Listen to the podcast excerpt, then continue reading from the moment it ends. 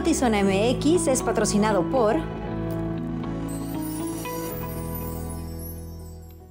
Buenas tardes, bienvenidos a Notizón MX en este ya, gracias a Dios, viernes. Yo soy Alejandra Gagiola y saludo con gusto a Luis Eduardo Cantúa. ¿Cómo estás? Alejandra, bien, un poquito estresado. No sé si te tocó también el infierno que es allá la ciudad, el tráfico. Hoy no. ¿No te tocó? Hoy tuve suerte. ¿Qué ruta agarraste para llegar? Eh, todo el Boulevard Ah, Caliente. Y sabes que hoy tuve suerte y, e inusual porque donde están construyendo el Landmark Sí. habían cerrado por la construcción un carril. Y justo en ese tramo era una locura por los últimos meses.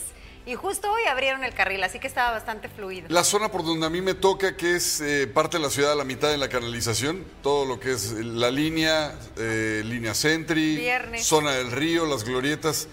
Imposible circular, Alejandra, imposible. Fue un martirio y un suplicio eh, salir, si no es porque iba con mi madre, Santa Madre, que le mando un beso y que hoy es su cumpleaños. Muchas ¡Feliz felicidades, mamá. cumpleaños, señora Sandra Luz! No, no, no sé qué hubiera hecho. Nos pusimos a hacer un en vivo, estu- estuvimos haciendo filtros, estuvimos haciendo de todo para mitigar el estrés y, el- y la El desesperación. viernes que tanto festejas también viene de la mano de un caos vial. Hoy hay juego de cholos, así que cuando salgamos de aquí seguramente la situación Va a también ser va a lo estar mismo, así. ¿verdad? Híjole, pues ¿sabe qué?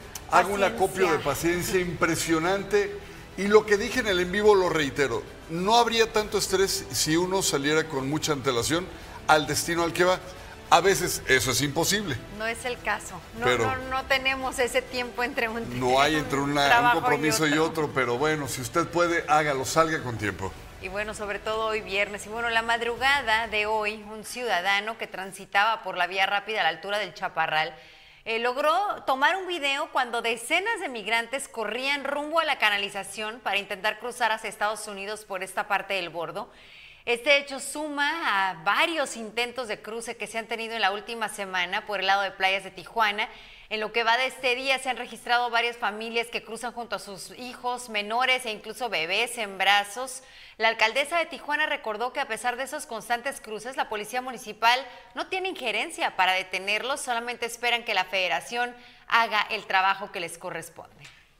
Nosotros ya externamos nuestra preocupación de que nuevamente se pudiese tomar el chaparral, lo externamos a la federación y al Estado y ellos dispusieron hablar primeramente con la Guardia Nacional en razón de tratar de tener resguardada esta área. En el área de playas este, hacemos rondines continuos, sin embargo, por las reparaciones que se habían hecho, pues algunos migrantes aprovecharon la situación, no sabemos cuál es su situación, sin embargo, nosotros estamos coadyuvantes de Estado y Federación. Hasta el momento todo va bien, va bien en razón de que no ha habido una crisis, ¿no? Sin embargo, porque el número es grande de migrantes y seguiremos así eh, a la expectativa. A la ciudadanía le llama la atención que pudiera estar un policía municipal ahí y que pudiera resultar a la vista fácil la detención, pero no podemos hacerlo, no tenemos esa jurisdicción y nosotros seguimos preventivos, preventivos, eh, eh, también tratando el tema como lo hemos hecho desde hace mucho tiempo. Estas personas no vienen solas, no vienen solas y no solo desde, desde Tijuana o de Baja California, sino desde sus lugares de origen.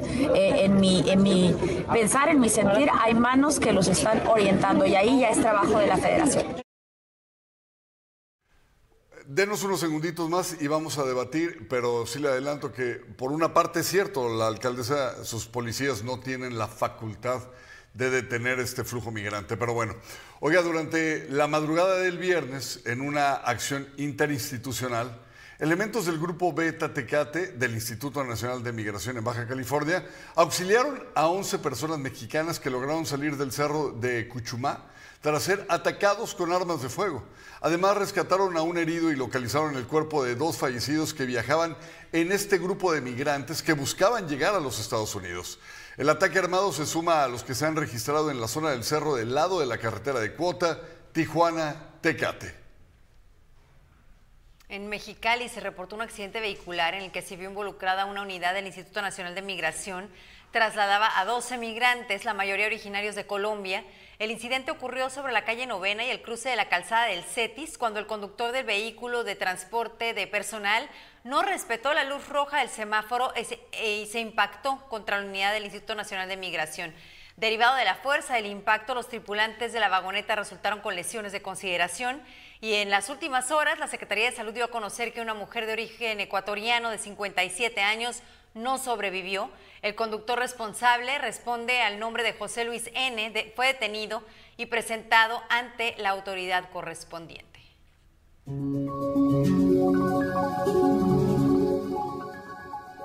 Le hemos dado a conocer en esta semana varios videos como el que ahorita le mostrábamos. Uno incluso se hizo viral por el cruce del perrito, del famoso oso que fue, vino y generó comentarios, pero realmente lo que deriva de esas situaciones son eh, medidas del otro lado de la frontera, y es decir, inmediatamente el CBP reacciona y medidas que nos afectan a todos quienes vivimos esta eh, este trayecto y este día a día binacional. Primero, en los, en los cruces lentos. Si empiezan a notar que es mucho más lento el cruce, es por esto. Estas personas obviamente saben que van a ser detenidos por la patrulla fronteriza, incluso van directo a entregarse a ellos.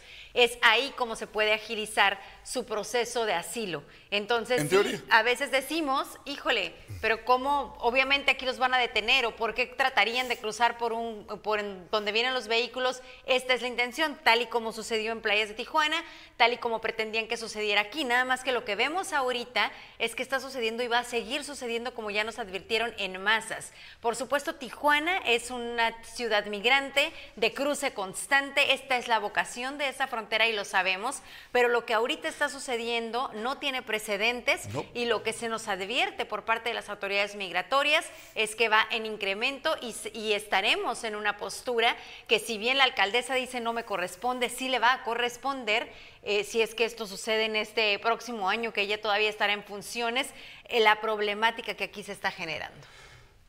El día que suceda lo que en Texas, que declaran ya un estado de emergencia por un síntoma de invasión, imagínense llegar al grado de tener que pedir fuerzas militares, no para un apoyo de vigilancia per se, porque entendemos que por ahí va. Pero la declaratoria de emergencia va porque ya sienten que es una invasión. Haga de cuenta, guardando las proporciones de mi comentario, haga de cuenta Ucrania, Rusia, sin los misiles y sin los tanques. Lo que Texas está declarando es una invasión y entonces hacen una declaratoria que curiosamente le dan cabida en el Congreso y le otorgan la asistencia militar. Esto va a empezar a suceder, Alejandra, en toda la frontera, porque no hay estado, no hay ciudad que soporte un fenómeno migratorio como el que estamos viviendo, donde todos los días son cientos, alcanzando miles de personas buscando un asilo que no les van a dar y que por lógica consecuencia va a traer un efecto negativo a todas estas ciudades. Sí, en, algunos casos sí se los dan, nada más la espera es larga, no es tan inmediato como lo consideran. Ya está rebasada la aplicación del CBP One, que era en donde les otorgaban las citas, tan rebasada que por eso la autoridad tomó la decisión de cerrar el Ped West, este cruce por el Chaparral, para poder procesar estas peticiones de asilo. Entonces, ahí ya mencionamos unas dos, tres, cuatro, cinco cosas o situaciones en las que la autoridad estadounidense ha tomado medidas que afectan la economía y el cruce binacional. Ayer dábamos a conocer las declaraciones de Jason Wells de la Cámara de Comercio de San Isidro, precisamente hablando de pérdidas millonarias en la economía de Estados Unidos. Tú comentabas ahorita, yo tengo un poquito mis dudas, Alejandra, de que sí se los van a dar el asilo. Eh, de acuerdo al formato de cruce ilegal, una vez que ya hiciste lo que están haciendo todos, de cruzar de manera ilegal, automáticamente cancelas tu posibilidad de asilo, a menos de que sea un caso sumamente especial. Sí, hay casos. Y no los hay todos. Eh, la gente que cruza no va a recibir el asilo porque rompió el reglamento de no esperar la cita. Si la patrulla fronteriza, si el sistema de inmigración ya está haciendo excepciones a la regla, eso es lo que les está provocando. Lo que lo hace precisamente tan lento es porque analizan cada caso. No, no, no es una situación de si vienes de Ucrania, sabemos que estás en guerra, te vamos a recibir, no es así. Analizan las situaciones de forma individual y tienes que tener un muy buen argumento primero para haber roto la ley, porque para ellos ya estás cruzando este término ilegal, aunque mal empleado en el lenguaje del día a día, así lo considera Estados Unidos. Eres una persona que está cruzando de forma ilegal, por lo tanto, rompiendo una regla de su país, pero aún así lo analizan de forma individual.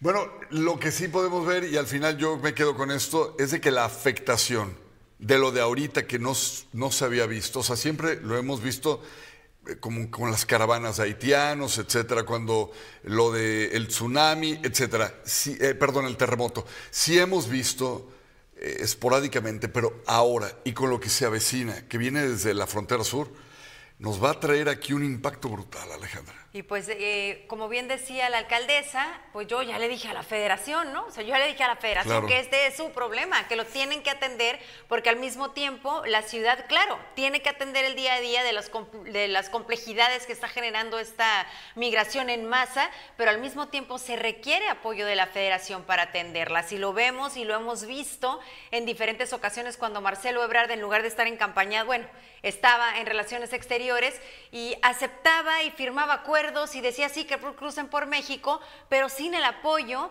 económico ni en esta frontera ni en la de Juárez, que hace rato mi jefe de información me mencionaba, por ahí estarán haciendo las primeras deportaciones y esta misma situación viven allá.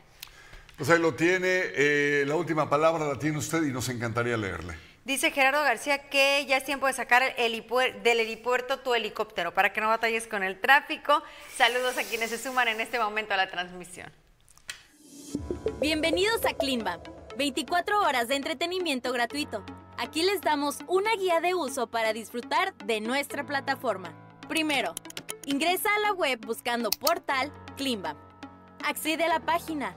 Navega por la plataforma Selecciona en el menú el programa de tu preferencia. Entra y disfruta del programa. ¡Listo! Ya estás navegando en Climbam. Comparte con tus amigos, familiares, compañeros de trabajo y sigue disfrutando las 24 horas de Climbam. Diversión e información en un solo clic. Durante esta mañana se celebró la ceremonia de bienvenida al personal de conscriptos que cumplirán con su deber constitucional encuadrados en la segunda compañía del Servicio Militar Nacional. El tercer grupo 2023 se integró con un total de 108 soldados del Servicio Militar Nacional pertenecientes a los estados de Sonora, Baja California y Baja California Sur durante el periodo de tres meses. Este, ahorita se está integrando el tercer escalón 2023 con 108 este, soldados del Servicio Militar Nacional este, pertenecientes a los estados de Sonora, Baja California y Baja California Sur. Durante estos tres meses este, se deben de cumplir un programa de adiestramiento con las siguientes materias, protección civil, derechos humanos, legislación militar, educación física, orden cerrado, desplazamiento en el combate y, otras materias militares que integran su programa para integrar los 108, pues sí, este, hay, hay mucha participación de los jóvenes que, desean eh, liberar su cartilla en la modalidad de cuadrado. Eso les facilita que en vez de hacerlo durante un año, los días sábados, en tres meses puedan liberar. Este, la mayoría o muchos entran para liberar su cartilla porque quieren entrar a las instituciones, ya sea este, el ejército, la Guardia Nacional, la, la Marina, este, policía este, municipal, estatal, este, fiscalía y ministerio público la reforma al artículo 46 de la Ley del Sistema Estatal de Seguridad Ciudadana de Baja California, con la que se permite la aportación de armas a elementos de las corporaciones policiales fuera del horario laboral, no surte efecto legal porque se contrapone a lo que indica el documento que entrega la Secretaría de la Defensa Nacional. Esto lo indicó el presidente de la Federación Estatal de Colegios, Barras y Asociaciones de Abogados de Baja California, Hassan Franco Ruiz. La licencia que otorga la Sedena dice que las armas son para protección ciudadana, nada más. ¿De acuerdo? Y luego la ley dice que el activo se podrá llevar su arma a su domicilio siguiendo una serie de requisitos. Esos requisitos son solicitarlo por escrito, no tener carta de antecedentes penales, eh, no ser parte de un procedimiento penal, entre otros, que eran ya los Pero la fracción sexta dice no ir en contra de la licencia. Entonces la licencia no le permite al activo llevarse el arma. Entonces, en efecto, hay una incongruencia en esa ley que choca con su propio articulado y con la propia licencia que entregó la Sedena. La estuve, la estuve siguiendo y en efecto el diputado, uno de los diputados dice, esta ley ya fue aprobada en diversos estados, eh, Guanajuato, no, recuerdo los estados. Sin embargo, en aquellos estados la licencia no tiene los candados que tiene la de nosotros. La de nosotros dice que es para uso exclusivo de protección ciudadana y que no se puede llevar el arma. Y el propio articulado de la ley en la parte de abajo dice que no contravenga esa licencia, entonces no se va a poder llevar el arma. El abogado opinó que hubo una mala legislación y la consecuencia que podría existir es que si un oficial es detenido con el arma fuera del horario laboral, podrá ser consignado ante la autoridad federal.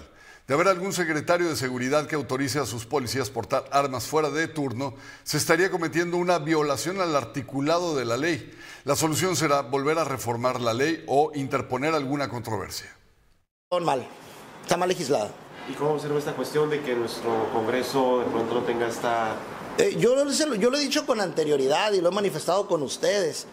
Eh, los asesores que tiene el Congreso a veces, a veces les falta un poco, definitivamente, definitivamente, porque el artículo y la orden, de hecho lo manifestó el secretario de Seguridad Pública del Estado la licencia no te permite llevarte el arma y, y dice la propia licencia que si se incumple y agarran al activo en la calle va a ser va a ser, va a ser puesto a disposición de la Fiscalía Federal.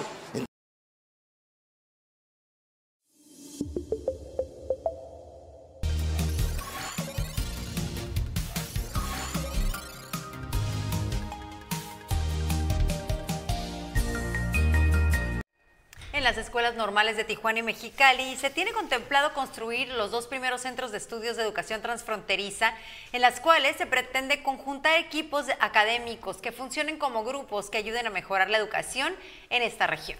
Baja California se darán eh, pasos muy grandes para consolidar el primer centro de estudios de educación transfronteriza en el país donde se va a brevar de toda la experiencia que ha tenido Baja California, sumando al resto de las zonas fronterizas en nuestro país. Entonces, eso es justamente, creo, lo que se pretende con la nueva escuela mexicana. No todos somos iguales, todos tenemos diferencias, somos distintos, México es muchos Méxicos y la intención es que cada uno y cada una podamos desde nuestras diferencias compartir un proyecto educativo nacional. ¿Cuándo sería este centro? Bueno, hoy, hoy se va a definir en el, Consejo Nacional de Autoridades de Educación Normal, se hará la propuesta por parte de Baja California Sur, pero nosotros esperamos que en los siguientes meses empiece a ser una realidad el centro acá desde Baja California. Los centros educativos tienen la obligación de recibir al alumnado que viva con autismo. De lo contrario, los padres de familia pueden acudir a las oficinas de la Secretaría de Educación de Baja California para solicitar asistencia en torno a este tema. Entonces son condiciones que tienen nuestros alumnos, sin embargo nosotros estamos preparados para ello. Si hay alguna situación de alguna institución donde no se esté negando a recibirlo, sería bueno que se acercaran con las autoridades educativas para revisar el tema en lo particular, puesto que todos los alumnos, niños, niñas y adolescentes tienen derecho a la educación y es lo que estamos garantizando nosotros eh, como sistema. Las instituciones tienen el suficiente, eh, digamos, plantilla de docentes para tener también como maestro sombra, porque a veces se requiere en muchos casos. Eh, hay una situación que no eh, son maestros, le llaman maestros de USAER, son maestros itinerantes. Hay una, hay una sede y esa, esa institución brinda el servicio a ciertas zonas o a ciertas escuelas. Entonces ellos ya le garantizan a, los estudiantes de las diferentes instituciones un servicio educativo que es en base a USAER, con necesidades educativas especiales. Ya ellos traen un psicólogo, traen un interventor, este, traen un, maestro que acude a las escuelas, a, las casas también, identifica las necesidades de cada uno de los, estudiantes. Entonces, si hay una atención, sabemos que todavía podríamos hacer mucho más, puesto que los casos con condiciones se han ido presentando cada vez más. Sin embargo, ahorita sí estamos atendiendo y buscamos incluso cómo incluir a esos alumnos en las instituciones públicas o privadas.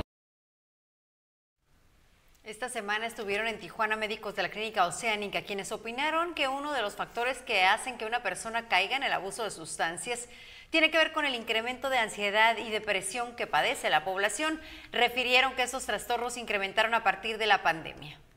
Trastornos afectivos como ansiedad, depresión, distimia, duelo, son cada vez más recurrentes en la población mexicana de todas las edades, en especial durante y después de la pandemia del COVID.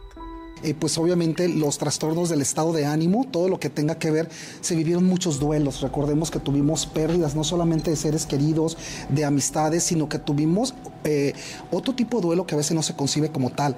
El duelo eh, a poder salir en libertad, el duelo a poder estar sin protección, el duelo a poder reunirme con mis, con mis adultos mayores. Estas enfermedades mentales se agravan en muchas ocasiones por el abuso de sustancias que alteran las emociones, como drogas legales e ilegales. Nuestro principal enemigo sigue siendo el alcohol.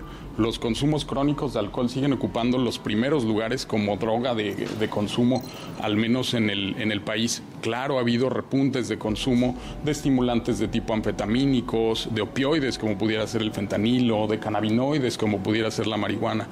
Entonces es una batalla enorme que tenemos. Una persona con ansiedad que no está siendo tratada puede sufrir de escenarios que escalen a niveles que lo puedan llevar a atentar contra su integridad. En estadios avanzados, esta enfermedad puede cruzar con pensamientos de muerte y de aquí se desprenden problemas muy, muy graves que tienen que ver con el tema del suicidio. Datos del INEGI nos comparten que en 2010 tuvimos alrededor de 4.500 fallecimientos por suicidio. Vean cómo esta cifra 10 años después, en 2020, tiende a duplicarse. Entonces son datos graves de la situación real que está ocurriendo en nuestro país, que está íntimamente ligada con temas de trastornos afectivos como tal. Por ello, los especialistas recomiendan atenderse en una institución de salud pública o privada, ya que aseguran que todos han pasado o están pasando por algún trastorno afectivo. Con imagen y edición de Francisco Madrid, informó para Notizón MX, redefiniendo la información, Cristian Villicaña.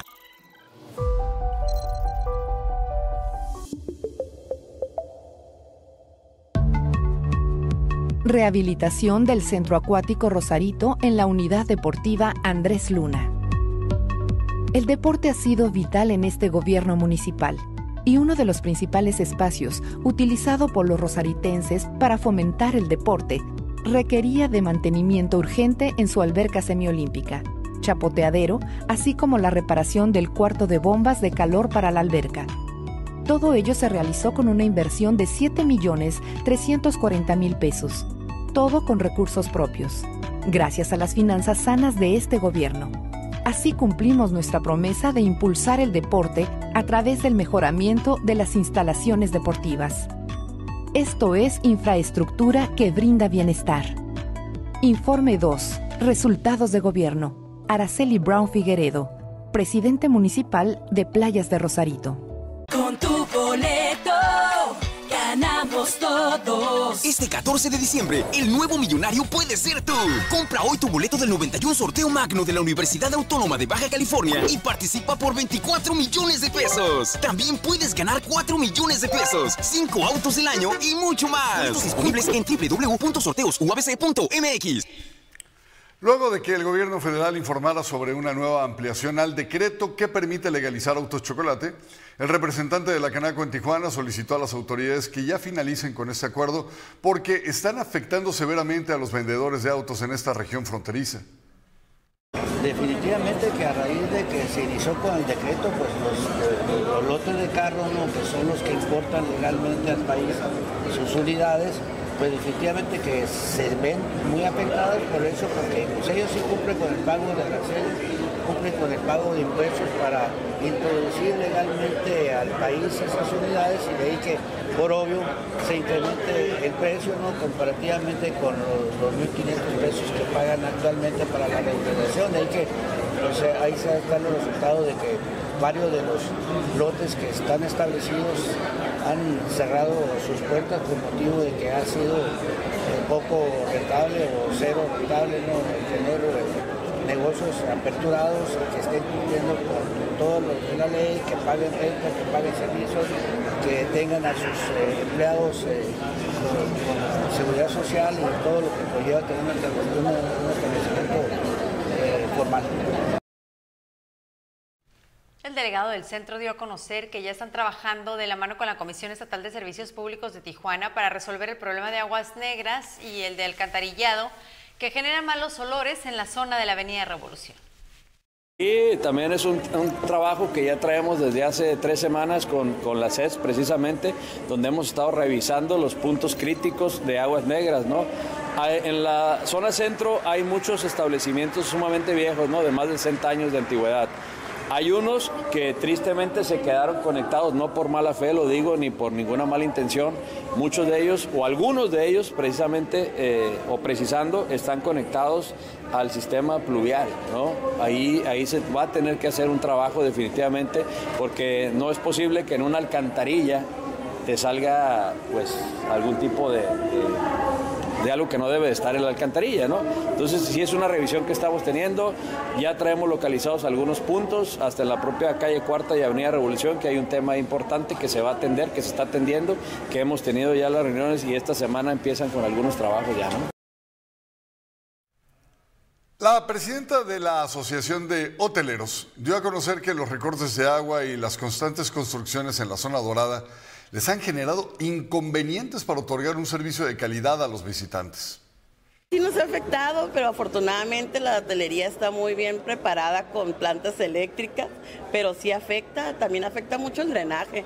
Creo que el sistema de drenaje es algo que también se tiene que considerar. Ahorita estoy con las torres verticales, tenemos por ahí algunas situaciones de drenaje. Sin embargo, bueno, yo siempre he dicho que la hotelería como es para un tercero, que en este caso es el visitante, siempre se procura pues estar con todo al día y con plantas y sistemas que nos ayuden a que estos cortes de agua o estos cortes de luz no se vean afectados los, los visitantes. Lo que más, es donde está construcción, siempre es afectado, ¿no? Zona Río, eh, el área de la zona dorada, que ahorita todo esto está en construcción, pues ahí por lo regular siempre es afectado. La tercera etapa, cuando hay cortes de agua, ¿no? Que de repente se hacen cortes masivos, que son necesarios, yo no estoy en contra de ello, sin embargo, si fueran un poco más planeados todavía, nos ayudarían más, ¿no?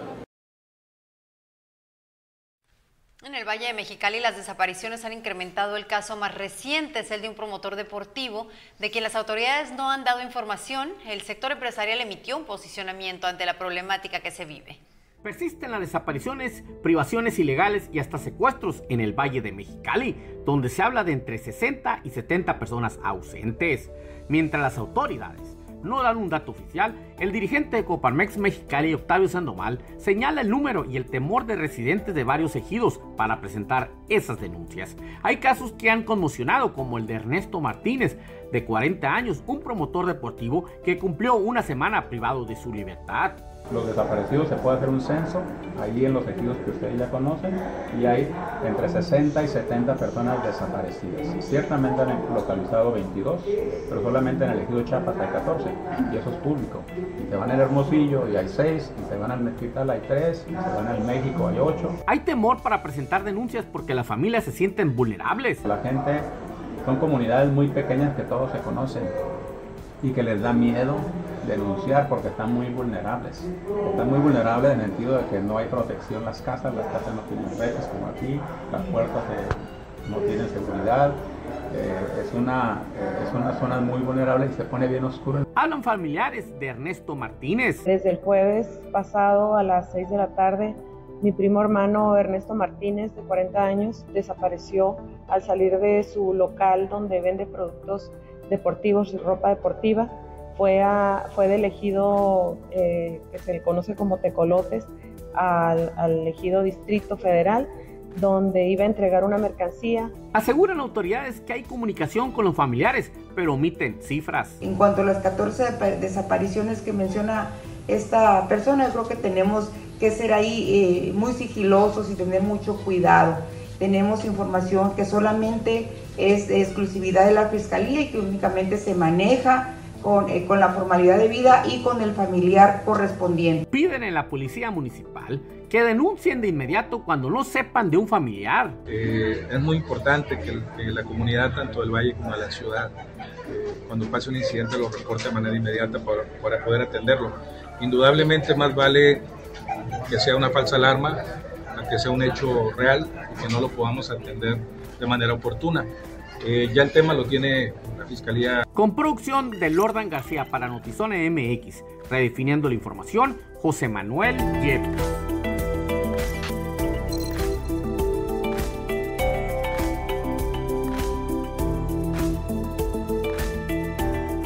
Vamos a darle un giro a la información, permítame por favor. En el siguiente capítulo de Reseñas y Palomitas analizaremos juntos la película Resistencia, una historia desde el libre albedrío de las máquinas y del uso de la inteligencia artificial.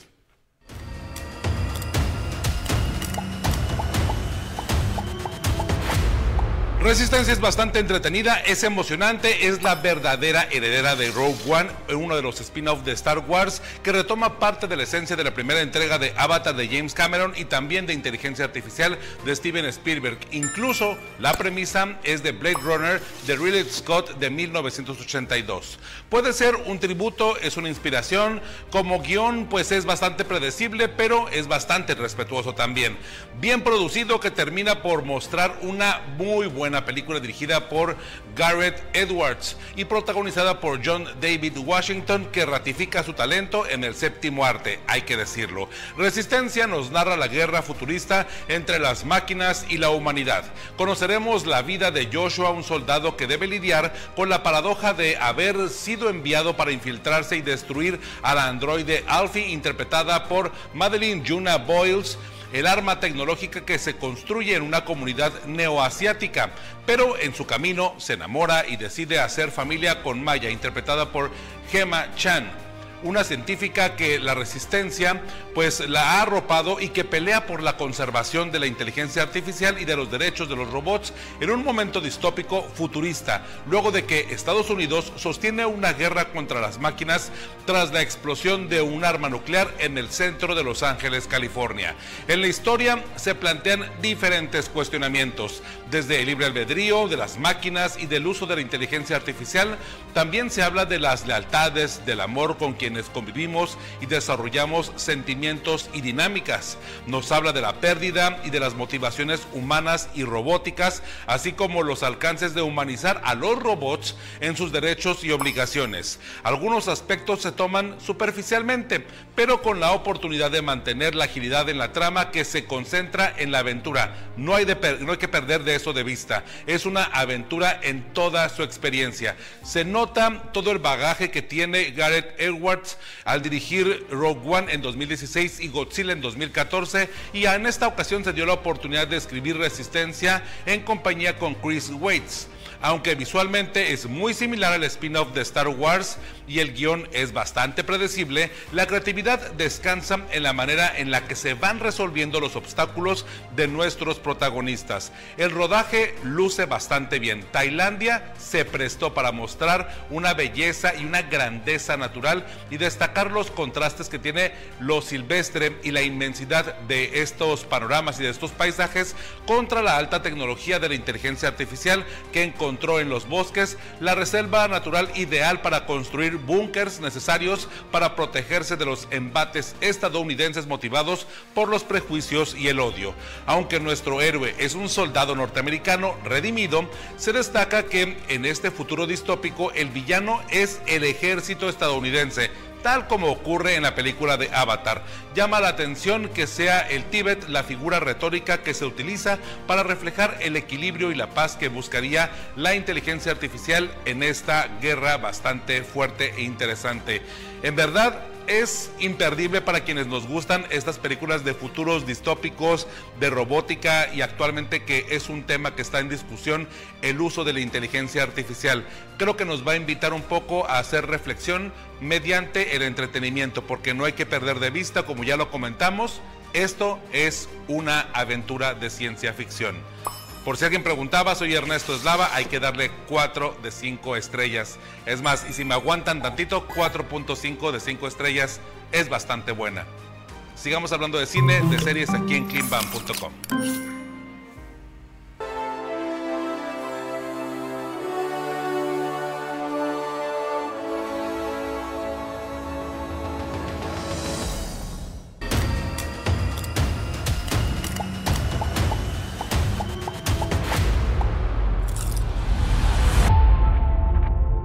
día de hoy tengo de invitado a un gran amigo, un artista. ¿Cuántos chefs has fotografiado? Pues, Llevamos no, 4.700. Fíjate nomás. ¿eh? Entonces es el pan brioche, la manzana caramelizada con echalots, después viene el foie gras. Y, este, y esto para acompañarlo con un vino dulcecito. y se lo voy a poner aquí para darle color. Fíjate que a mí me gusta mucho cocinar y le he aprendido mucho a, a los chefs. Sigo siendo muy malo con la decoración. Bueno, oye, pero qué fotografía está bien, Josué. Entonces aquí ya tenemos nuestro primer platillo que es el foie gras. Se ve increíble. Aviento la crepa. Mira. ¿Sí? Aquí dentro de la salsa, pues para cargar el saborcito a... Te Haz de cuenta como estaba haciendo unas crepas de cajeta, ¿no? Sí. Ahí. Hazme por favor. Haz esto. Si este fuera tu monóculo. Al revés, al revés, al revés, para que salga. Ah, así como para Sí, como si Ah. fuera estás viendo a través de ahí. Cortamos las cebollas ciegas. Así ¿eh? es. A ciegas.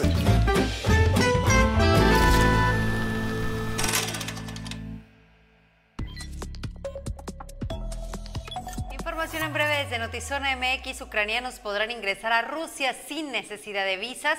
Putin firmó un decreto que suaviza las normas. Los ucranianos podrán incluso entrar en territorio ruso solo presentando su cédula de identidad. Yo apoyo a Ana Guevara, dijo Andrés Manuel López Obrador. Salió en defensa y ante las denuncias de la FGR por presunto desfalco en la CONADE, el mandatario llamó a no descalificar el trabajo de Ana Guevara, pues aseguró, desde su punto de vista, ha hecho bien las cosas frente a CONADE. A partir del 1 de octubre, las tarifas de las visas de no inmigrante volverán a tener vigencia de solamente 365 días. Si has pagado la tarifa antes del 1 de octubre del 2022, significa que ya no va a tener vigencia. Eh, esto, si ya tienes tu cita agendada y ya tienes una fecha, no necesitas hacer nada más. La visa de turista que costaba 160 dólares, ahora costará 185. Alto Boxing Club está de fiesta y está tirando la casa por la ventana. Te ofrece un 50% de descuento en una disciplina o en World Class al inscribirte en este mes de septiembre, así que aprovecha. No dejes pasar esta única oportunidad de mejorar tu salud y condición física con expertos y las mejores instalaciones. Inscríbete hoy mismo, pide una clase muestra y descubre tu potencial.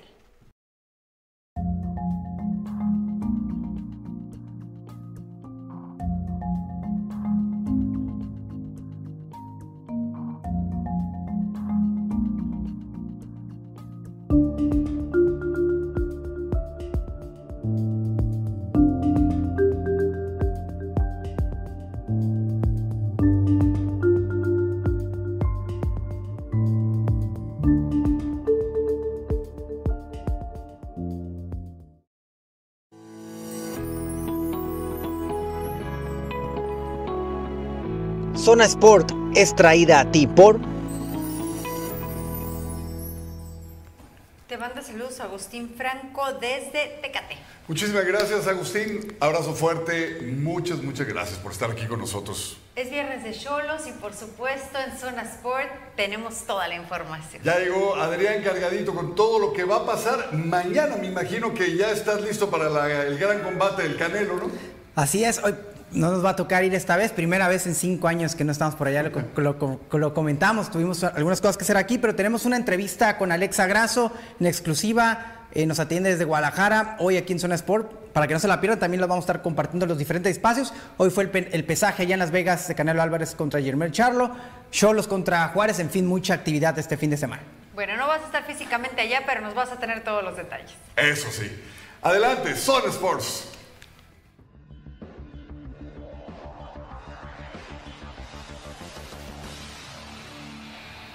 Hola, ¿qué tal? Saludos Adrián Sarabia, por, por supuesto, gracias a nuestros compañeros y bienvenidos a Zonas por la otra cara del deporte. Y por supuesto, el lunes vamos a traerle detalles de todo lo que fue, vamos a pla- platicar todo lo que eh, fue la pelea de Canelo Álvarez en contra del estadounidense Jermel Charlo. Mañana, mañana en el T-Mobile Arena de Las Vegas, el lunes a las 7:15 de la noche en la esquina del boxeo. Pero en la agenda, como parte de la agenda deportiva de este fin de semana, pues vamos a empezar con los Rams, con la NFL, porque visitan a los Colts de Indianápolis. Esto va a ser el, do- el domingo. Los dos equipos de Los Ángeles juegan el domingo. Eh, este va a ser en el Lucas Oil Stadium allá en Indianápolis a las 10 de la mañana. Y a la una de la tarde, una con cinco, los Chargers, eh, los Ángeles Chargers frente a los Raiders. Ah, Habrá que ver la, asistencia del equipo de los Raiders. Ese, el otro juego va a ser a, las, a la una con cinco de la tarde. eh, Chargers contra Raiders. Esto va a ser en el SoFi Stadium. Y repito, habrá que ver porque hay mucha afición, mucha afición de los Raiders. Vimos eh, que en San Francisco la afición visitante le llenó el estadio, el SoFi Stadium. De verdad que le ha costado un mundo al equipo de Chargers encajar ahí en Los Ángeles. Ya jugó en el estadio Galaxy, del LA Galaxy, ahora en el estadio SoFi compartiendo pues eh, escenario, compartiendo casa con el equipo de, eh, de LA Rams y pues bueno, va a ser un, un- partido clásico de la NFL, ¿por qué no? De área, dos equipos, uno que por siempre, por muchos años fue eh, de Oakland, ahora pertenece a Las Vegas, Nevada, en un estadio espectacular. Pues ahí lo tienen la actividad de la NFL. Cholos habló Cristian Rivera porque hoy hay juego contra Bravos de Juárez. Esto fue lo que dijo el colombiano. Incluso habló del tema de los puntos que ganaron en la mesa por alineación indebida frente al equipo de Puebla. Aquí vamos, tenemos las palabras de Cristian Rivera. Digo, el golpe de suerte estuvo. Lastimosamente para Puebla, pues en los papeles no, no hicieron lo que tenían que hacer y, y hasta el momento los tenemos. Puede pasar cualquier cosa, estamos concentrados en el partido que viene, pero hasta el momento tenemos los tres puntos, pues lo ganamos en la mesa y, y es lo importante hasta ahora. Juárez es un equipo grande para nosotros, eh, está en lo alto de la tabla y, y vamos a tomar el partido con, con esa responsabilidad, con ese compromiso de que, de que solo sirve ganar en estos momentos si queremos clasificar a la liguilla. Bien, Cholos va a enfrentar a Bravos de Ciudad Juárez, un equipo que está eh, peleando en lo más alto de la tabla. Cholos, pues que ya ganó contra Toluca y que ganó eh, de manera polémica en la mesa frente a Puebla. Eh, el partido oficialmente lo perdió 3-0, pero en la mesa lo ganaron 1-0. Aquí está el horario. Hoy a las 8 de la noche en el Estadio Caliente. Va a ser así mientras estemos a una hora de diferencia de Ciudad de México a las 8 de la noche los viernes. También para que eh, tome precauciones por lo del tráfico en esa área de hipódromo. Pues bueno, ahí está Cholos en contra de Bravos de Ciudad Juárez. Eh, va a haber boxeo también en Gran Hotel Tijuana, eh, Marrón Promotions y Mayen con Fábrica de Campeones de la familia de Rómulo Quirarte. Eh, va a estar Manuel Baby Cepeda, nuestro compañero en la esquina del boxeo, en la pelea estelar frente a Kikín Ríos. Y pues vamos, vamos, le deseamos toda la suerte a nuestro compañero también de la esquina del boxeo, Manuel Cepeda, que va a hacer una pelea en las 168 libras. Y pues bueno, eso va a ser hoy en la noche, más o menos como a las 9, 10 de la noche es la pelea estelar. Nos despedimos de Zona Sport porque les tenemos una interesante entrevista con Alexa Grasso que nos atendió desde Guadalajara y por supuesto agradeciendo las facilidades al equipo de eh, la UFC, eh, a Carol Baldi por facilitarnos esta entrevista que habla del boxeo, eh, su relación que tuvo con Jackie Nava, todo, todo eso, cómo ha sido su carrera, lo que le ha costado y pues esta consagración, ¿no? De eh, que ya pertenece a la élite de la UFC, la tercera pelea con eh, Valentina Shevchenko que se avecina. Los dejamos con esta entrevista con Alexa Grasso. Bien, Alexa Grasso, gracias por estar aquí con nosotros. Eh, cuéntanos, ¿cómo han sido estos días después de esta fecha patria, después de esta fecha tan importante que la UFC pues se apoderó, digámoslo así, en Las Vegas, Nevada, y que el resultado pues tiene ahí sus controversias para muchos, pero para otros pues te vieron ganar. Eh, ¿cómo, ¿Cómo fue, cómo han sido estos días? Primero que nada en lo personal, después de esa gran batalla que tuviste contra Valentina Shevchenko. Bien, pues yo creo que fue un evento eh, que rompió récords. Estuvo lleno de personas que fueron a apoyar el evento, estuvo bueno de grandes peleas. Eh, Las Vegas, un lugar que, que siempre se ha distinguido, ¿no? Por ser la meca de, de grandes combates. Y bueno, pues nada, nada más que bien orgullosa de todo el desempeño que, que hice, de las cosas que, que mostré y que fueron 25 minutos donde todas las personas que pudieron apreciar la pelea en vivo se fueron súper contentas. Las personas que estuvieron en su casa también eh, me dicen que gritaron, brincaron, eh, que estuvieron muy emocionados, ¿no? Viviendo eh, la, la pelea y, y, pues nada, yo la verdad es que contenta con, con absolutamente todo lo que pasa. Ahora, eh, platícame de la pelea, incluso bueno, la vimos obviamente, pero queremos saber tu punto de vista, tú estando adentro de la jaula y como peleadora, eh, ¿cómo fue? ¿Cómo fue para ti? ¿Cómo la describes los, los cinco rounds? Eh, si nos puedes sintetizar, ¿cómo fue la pelea para ti, Alexa? Bueno, pues fue una pelea que yo sabía que iba a ser una guerra, ¿no? Era la primera defensa de título y, y, bueno, yo dejé absolutamente todo para quedármelo. Obviamente también no podemos quitar de lado el gran trabajo que hizo Valentina, ¿no? Eh, es una gran atleta y eso no, no se puede olvidar nunca, pero sí, obviamente yo hice muchísimo daño, estuve mucho tiempo a, punto de finalizar en varias ocasiones. Eh, recuerdo momentos donde yo pegaba y pegaba y pegaba y ella, ella no hacía nada, no se quedaba como petrificada. Yo pensaba que le iban a parar en algunos momentos y bueno, pues es lo que me deja a mí de esa pelea, ¿no? Hice, hice derribos, hice defensas, me hice levantamientos, hice grandes combinaciones, hice patadas durísimas. Eh, pues la verdad es que de las peleas femeniles te puedo decir que, que es, una, es una gran pelea, ¿no? Simplemente eh, como fan, ¿no? Viéndolo, no, no como si yo hubiera estado en la pelea, como fan del MMA, fue una gran pelea, ¿no?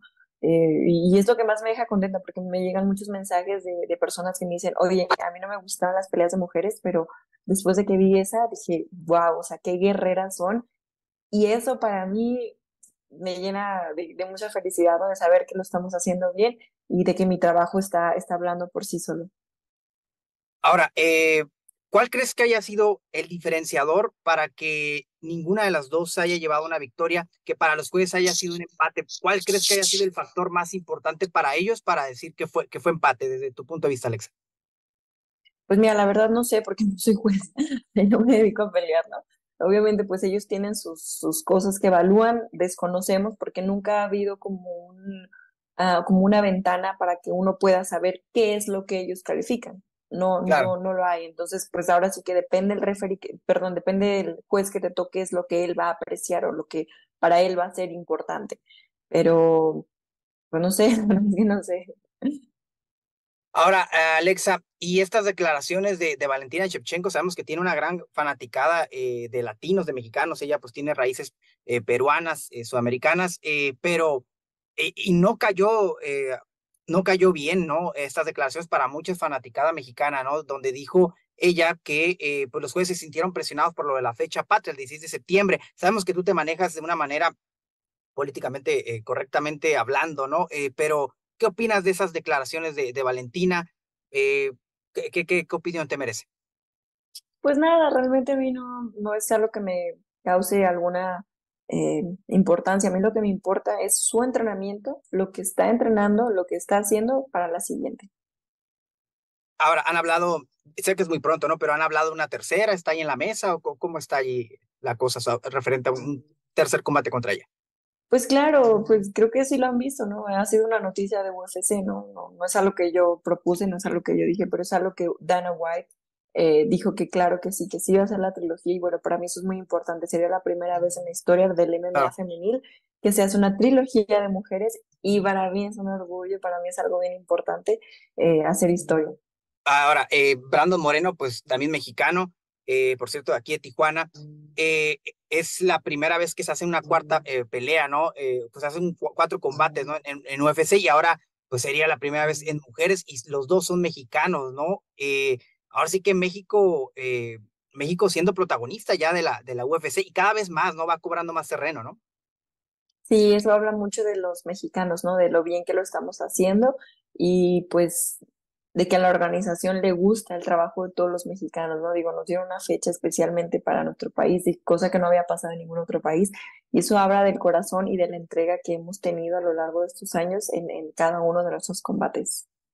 Y en el plano personal, Alexa, en cómo han sido estos días para ti, pues ya ha cambiado tu vida algo en lo, personal, te vemos ya en comerciales, eh, que, ¿cómo ha sido después eh, en, ese, en ese plano personal? Eh, ¿Cómo ha cambiado en ti después de ser campeona y ahora, pues para muchos consagrarte, ¿no? Con este gran resultado que para muchos ganaste contra Valentín.